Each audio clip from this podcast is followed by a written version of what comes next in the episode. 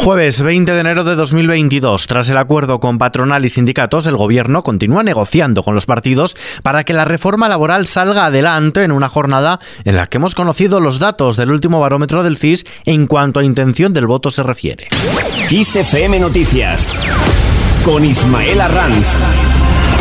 El gobierno está seguro de sacar adelante la reforma laboral. El Ejecutivo no excluirá ningún partido que quiera apoyar el decreto de reforma laboral sin cambios en el Congreso y se muestra convencido de que socios de investidura como el PNV finalmente sí que apoyarán el cambio laboral porque se está trabajando en un modelo y en un acuerdo que llegará pronto. De momento, mientras tanto, el PSOE se muestra seguro de que el decreto será convalidado, así lo asegura su vicesecretaria general, Adriana Lastra. A mí lo que me gustaría es que todos los grupos parlamentarios de la Cámara, todos, sin excepción, apoyaran la reforma laboral. Porque es buena para los trabajadores y porque es buena para los empresarios, porque es un acuerdo de país, porque es un buen acuerdo para España. Y por lo tanto, lo que nos gustaría es que todos los grupos parlamentarios la apoyaran. Y en eso es en lo que estamos trabajando de manera coordinada, como le decía antes, partido, gobierno y por supuesto grupo parlamentario. La maquinaria negociadora se ha puesto a funcionar con sus socios parlamentarios. Los apoyos, no obstante, aún están en el aire y Ciudadanos se abre a apoyarla siempre y cuando el texto pactado entre gobierno y agentes sociales no se cambie una coma. Edmundo Vale, su portavoz parlamentario. El país está jugando ahora mucho con esta reforma laboral. Esta reforma laboral que no es la reforma laboral de Ciudadanos, pero que desde luego puede empeorar enormemente si permitimos que en ella metan sus zarpas Esquerra Republicana de Cataluña y Bildu. El barómetro de enero del Centro de Investigaciones Sociológicas ha vuelto a situar al PSOE en cabeza con una estimación del voto del 28,5%. También suben el Partido Popular y Vox con un 21,5 y un 14,7% respectivamente, mientras que Unidas Podemos baja unas décimas, se queda en el 13,1%. Ciudadanos se desploma, ya queda por debajo del 5%. La encuesta, publicada al cumplirse dos años del gobierno de coalición y de la investidura del socialista Pedro Sánchez, llega después de alcanzarse el acuerdo de la reforma laboral en plena precampaña de las elecciones en Castilla y León y tras la polémica de las macrogranjas protagonizada por el ministro de Consumo, Alberto Garzón. La valoración por parte del PSOE la hace la número 2 del partido. Escuchamos a Adriana Lastra. El y vuelve a confirmar la confianza de los españoles en este gobierno y en este partido. El gobierno de Pedro Sánchez y el Partido Socialista son quienes cuentan con el mayor apoyo entre los ciudadanos, tal y como señalan también no solamente el CIS, sino otras encuestas. Por su parte, la vicepresidenta segunda y ministra de Trabajo, Yolanda Díaz, sigue encabezando la lista de los políticos mejor valorados.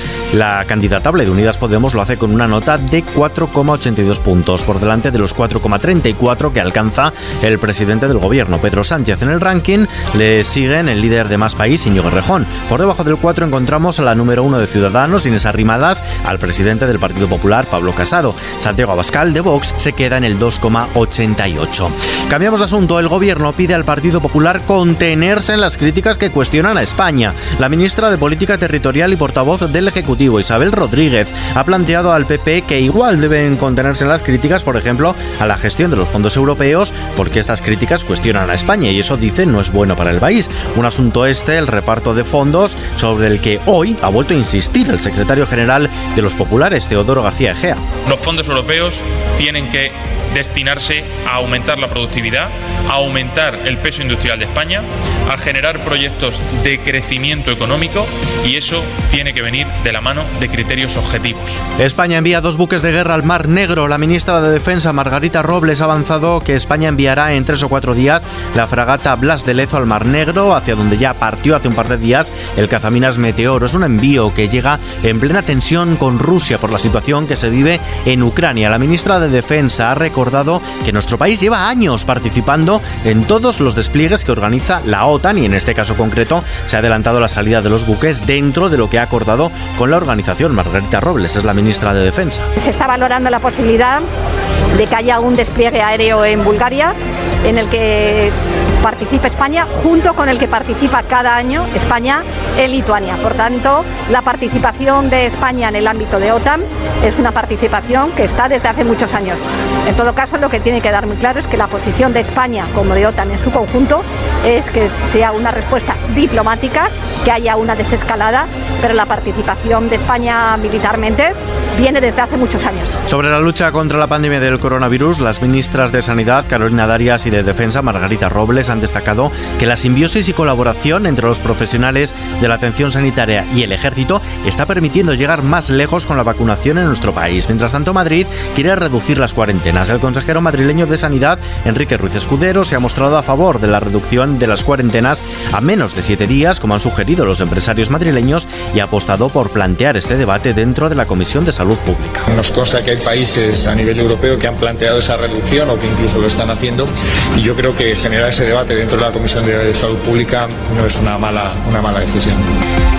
En lo que toca a las facturas, el precio de la luz vuelve a bajar mañana un 6% menos, llega a los 179 euros el megavatio hora. En los mercados, la bolsa española ha subido este jueves el 0,45%, ha recuperado el nivel de los 8.800 puntos, lo hace animada por el avance de Wall Street, el principal indicador del parque nacional, el IBEX 35, ha subido hasta los 8.814 puntos. El euro se cambia por un dólar con 13 centavos. Y en la página cultural, esta tarde hemos conocido al galardonado con el premio Alfaguara de Novela 2022, dotado con 175.000 dólares y una escultura de Martín Chirino. Escuchamos el fallo del jurado. La obra presentada bajo el seudónimo de Daniel Vitulich, cuyo título y autor, una vez abierta la plica, resultaron ser El tercer paraíso de Cristian Alarcón. En esta obra el escritor chileno-argentino mezcla el amor por la naturaleza con la historia y el relato familiar, donde el protagonista de la novela reconstruye la historia de sus antepasados, al tiempo que ahonda en su pasión por el cultivo de un jardín en busca de un paraíso personal. El jurado ha elegido esta obra por unanimidad y las temperaturas frías de los últimos días podrían intensificarse este viernes. El portal meteorológico El Tiempo.es pronostica que mañana puede ser el día más frío de este 2022, teniendo en cuenta los valores medios en España, ya que en amplias zonas el mercurio podría marcar entre 6 y 10 grados bajo cero. Hasta aquí las noticias más destacadas de este 20 de enero. Las noticias, como siempre, actualizadas cada hora en los boletines horarios de XFM. Hasta mañana.